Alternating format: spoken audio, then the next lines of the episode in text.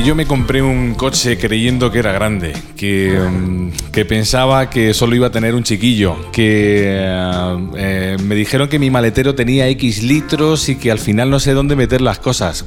¿Cuántas veces nos hemos visto eh, de una manera u otra en alguna de esas situaciones en las que necesitamos espacio para transportar cosas, necesidades que nos surgen en torno a nuestro vehículo? Bueno, pues ese va a ser el tema que nos va a ocupar los próximos minutos en este nuevo podcast con Antonio desde Talleres AGM. Antonio, muy buenas. Bienvenido. Muy buenos días. Bienvenido de nuevo. Creo que nos ha pasado a todos.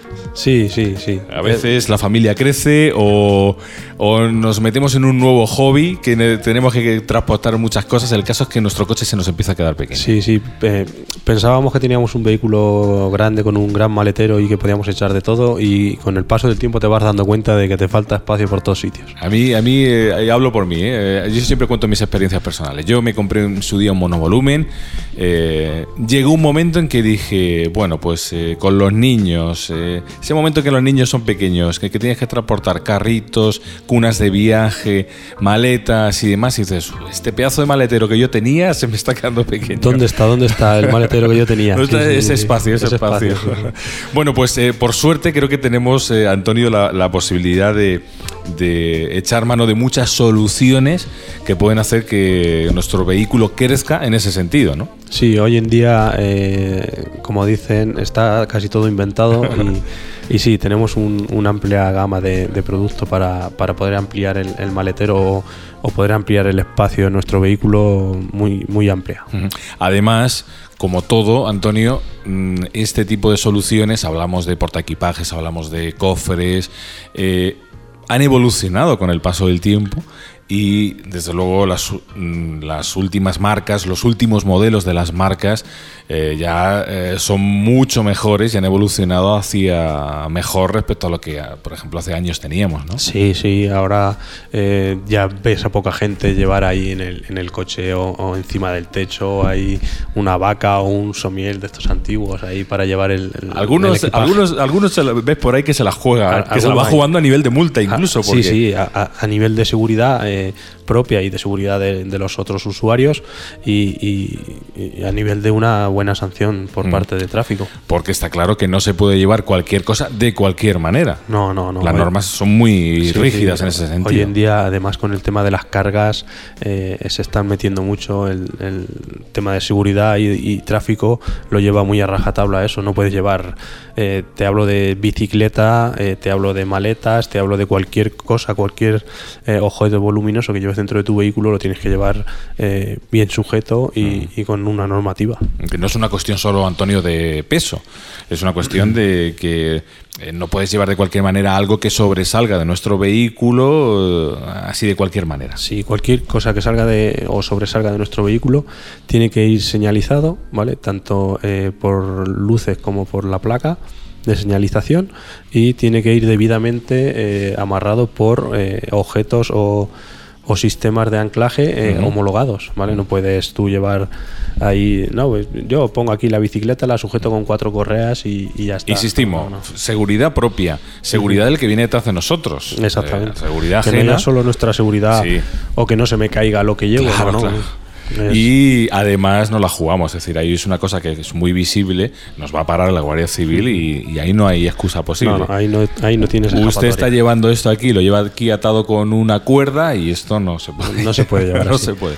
Bueno, pues vamos a plantear alguna de estas soluciones con eh, talleres AGM, porque ellos tienen un amplio catálogo de, este tipo de elementos que, insisto, nos pueden solucionar la vida. Empezamos, Antonio, hablando de eh, los cofres. Eh, primero, vamos a definirlos, qué entendemos por un cofre para para, un vehículo, para un turismo, y, cuáles son, digamos, un poquito los, los, normales o los que más se suelen eh, colocar. A ver, un, cofre o porta equipajes, ¿vale? Es lo que nosotros colocamos en el, en el techo del vehículo, encima de unas barras, ¿vale? Eh, nuestro vehículo puede venir equipado con barras o, o sin barras, ¿vale? Hay las dos opciones. Eh, disponemos de, barras de techo, ¿vale? Y lo que es el cofre de techo es como si dijéramos un, maletero, un maletero que llevamos en, el, techo, ¿vale? como su nombre indica, es un cofre. Eh, hay varias medidas de, cofres de techo. Eh, hay varios modelos, hay más largos, más anchos, más altos, eh, con apertura lateral, con apertura frontal. Hay un- una amplia gama de este producto. No hay problema si nuestro coche no viene equipado con barras. de No, no, serie. no hay ningún problema. Eh, el 99% de los vehículos eh, hay barras de, de techo para él y, y no creo que haya ningún tipo de problema. Eh, tamaños, me imagino, como decías, hay de todos. eh, eh, desde qué capacidad, digamos, hay una capacidad o un tamaño máximo, imagino, por sí, homologación. hay un- un- la capacidad mínima de, o del cofre de techo de, de mínima capacidad es el de 320 litros ¿vale? de capacidad. Hablando en, en maleteros, ¿cuánto es eh, en un maletero normal de un turismo? ¿Qué es, qué es eso? Un maletero- Eh, ¿Qué son 320 litros? Pues Un ma- un maletero normal de un turismo... de un eh, cinco puertas, de una berlina normal. De una berlina normal, cinco puertas, tenemos una capacidad de maletero de unos 450, 500 litros. O sea, que es el más pequeño de los cofres, por ejemplo, sería un casi tres cuartos de un maletero de un Exactamente, vehículo. tenemos normal. ahí otro maletero de- del O sea, que vehículo. fíjate qué capacidad. Es el pequeño, a partir de ahí. A partir de ahí tenemos hasta 700 litros. Hay cofres de techo que, igual que hay eh, rancheras o vehículos eh, SW, el, el cofre también está el cofre largo para que puedas meter ahí esquís, eh, lo que quieras. ¿En, qué tipo de, de material se vienen fabricando estos portaequipajes? Normalmente los, los fabrican en PVC. Ujú. O sea, que son relativamente ligeros. Sí, sí, son muy ligeros, eh, se manejan bastante bien y son resistentes a lluvia, eh, absorben golpes, están, la verdad es que están muy logrados y muy bien acabados. Puede tener eh, alguno de nuestros oyentes la duda, Antonio, de, eh, bueno, yo quiero un, un portaequipajes, quiero un cofre en el techo de mi coche, pero eh, no lo quiero para siempre, es decir, es algo que utilizo ocasionalmente. ¿Es fácil para el usuario eh, quitar y poner? Sí, es, a, a ver, fácil, es fácil, es fácil. La primera vez o la primera instalación es la que más cuesta, ¿vale? Como cada vez que hacemos algo en nuestra vida Claro. rutinaria por primera vez, pero una vez que lo has puesto y lo has quitado es, es sencillo. Es sencillo, Sí, ¿no? sí, O sí, sea, es sencillo. algo manejable Muy y sencillo. no hay ningún tipo de problema. Y otro de los eh, mm, dudas que pueden tener nuestros eh, oyentes cuando coloco un portaequipajes, cuando voy con el cofre, ¿en, a- ¿en qué afecta al comportamiento de mi vehículo, al consumo? Eh, ¿Qué ver, notamos? Cuando nosotros le instalamos un cofre de techo o unas barras de techo a nuestro vehículo, ¿vale? Eh, si elegimos de esto, eh, barras de techo hay una amplia gama también, como decíamos, y tienes desde la barra de techo estándar, ¿vale? A eh, la gama premium o, o mejor barra o, o más cara, que es la, la barra aerodinámica, ¿vale? Ajá. Esto de la barra aerodinámica eh, salió hace unos 3-4 años y es una barra que te hace menos resistencia al aire, ¿vale? Con lo cual te va a hacer menos ruido. ¿vale? Y te va a consumir menos el, el vehículo, hacer menos retención al, al aire, ¿vale? Con lo cual el consumo te va a bajar. Pero imagino que eh, lo que comentaba yo al principio, que imagino que parte de la evolución de, en general de, de estos cofres en los nuevos modelos ha sido esa, ¿no? Que se ha reducido peso, se ha reducido resistencia al viento. Se ha reducido peso, eh, resistencia al viento, estética, eh, manejabilidad, Claro, todo. Muy bien. Eh, esto en cuanto a cofres, estamos pensando de ese cofre, de ese portaequipajes en el techo de nuestro, de nuestro vehículo. ¿Hay algo parecido en el mercado, Antonio, para la parte posterior de nuestro...? Sí, sí. Disponemos de, de un portaequipajes, ¿vale? Que se instala en la bola, en la bola del, del enganche. Y, y claro, la gente dirá, claro, y si yo no tengo bola, ¿qué? No pasa nada, no hay ningún problema. En talleres AGM te ponemos la bola. te Cualquier, podi- cualquier eh, vehículo puede, se le puede acoplar un enganche. No, no a todos los vehículos pueden remolcar, ¿vale? Y, y no a todos los vehículos se le puede poner un tipo de bola fija o específica, ¿vale? Cada vehículo lleva su tipo de bola o Ajá. su- se debe de instalar su, su bola y eh, no todos los vehículos pueden remolcar, ¿vale? Ahora eh, con el tema de la contaminación, con el tema de mm, de no contaminar del vehículo eléctrico, del híbrido y tal, hay que ver eh, si tu vehículo puede remolcar. Lo primero es ver si puede remolcar Ajá. y si puede remolcar, qué tipo de bola puede llevar. Ah, eh, quiero decir que a lo mejor eh, nuestro vehículo no puede, legalmente no puede tener un enganche, ¿no? No puede tener una bola aunque sea solo para llevar un portaequipajes, es decir, que habría que ver, estudiar ah, cada caso para, Habría que ver en, ficha técnica del vehículo, en sus especificaciones, eh, te vienen los pesos que tú puedes remolcar, te viene eh, la, fuerza de tracción que tu vehículo puede ejercer porque ahí dependiendo de lo que tú vayas a remolcar o de lo que tú vayas a, enganchar en ese, en ese enganche, eh, el vehículo va a hacer más resistencia, va a necesitar más combustible y te va a contaminar más, ¿vale? Imaginamos que nuestro vehículo cumple cumple con las especificaciones, podemos poner el enganche o lo lleva de serie. Eh, a partir de ahí me contabas que sí hay portaequipajes. Sí, sí. Tenemos una amplia gama de, de portaequipajes de, de, maletero o de ampliación a tu maletero. Eso sí que es una ampliación de, maletero, casi. Sí, sí, sí. así visualmente, un maletero y otro, ¿no? Y otro, de otro. Exactamente. Llevo dos maleteros juntos ah, prácticamente. Ah, ah. Y sí, igual que el anterior, el de techo, eh, estéticamente y, funcionalmente los han mejorado muchísimo, ¿vale? Los, han aligerado mucho y, nada, hay una amplia gama de, tamaños y de, capacidades que dependiendo del, cliente eh, puede poner uno u otro. Ahí tiene la necesidad específica de almacenar, de llevar cosas, de un portaequipajes clásico, pero claro, en la parte posterior de nuestro vehículo, pues me imagino que os preguntan un poquito por todo. Es decir, eh, me imagino que el producto estrella será el portabicis. Sí, el portabicicletas es el que más se vende y el porta mascotas, ¿vale? O porta animales, ah, que es uno de los que más nos demandan, ¿vale? Porque eh, no queremos meter a, nuestra mascota en, el, dentro del coche nuevo, mm. Mm. que te rompe los asientos, se te llenan de pelo, te lo araña las puertas, tal, y nos están demandando mucho el, porta el porta mascotas o el porta perros, que más conocido y más vulgarmente se, lo conocen como porta perros, ¿vale? Y es uno que está teniendo bastante aceptación.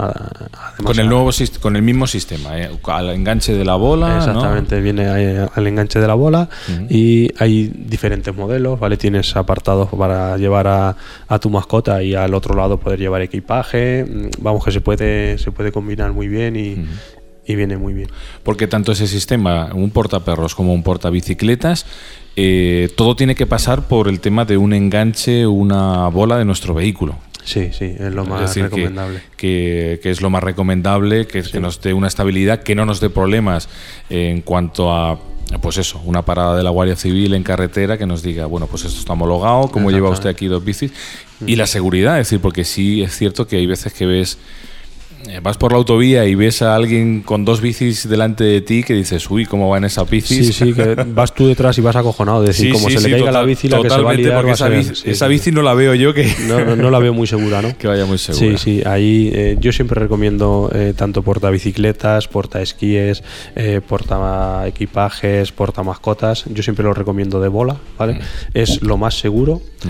es el que menos resistencia, claro, no te hace resistencia ninguna al, al aire ¿vale? No te limita velocidad, ¿vale? Con lo cual tú puedes ir a, tu velocidad normal de, conducción, ¿vale? No te limita velocidad igual que un remolque o igual que un cofre de techo que te va reteniendo el aire. Y para mí es lo más seguro y lo más práctico que, te han. Yo creo que, Antonio, no nos, no nos podemos olvidar que, que, bueno, que dos bicicletas colgadas no es como cuando las dejas en el trastero. es decir, en un vehículo, cuando vas a 110 kilómetros por hora en una autovía hay vibración, hay un movimiento, que eso no es como colgar una bicicleta, insisto, en el trastero. Claro. Es, es, hay una vibración, hay un movimiento.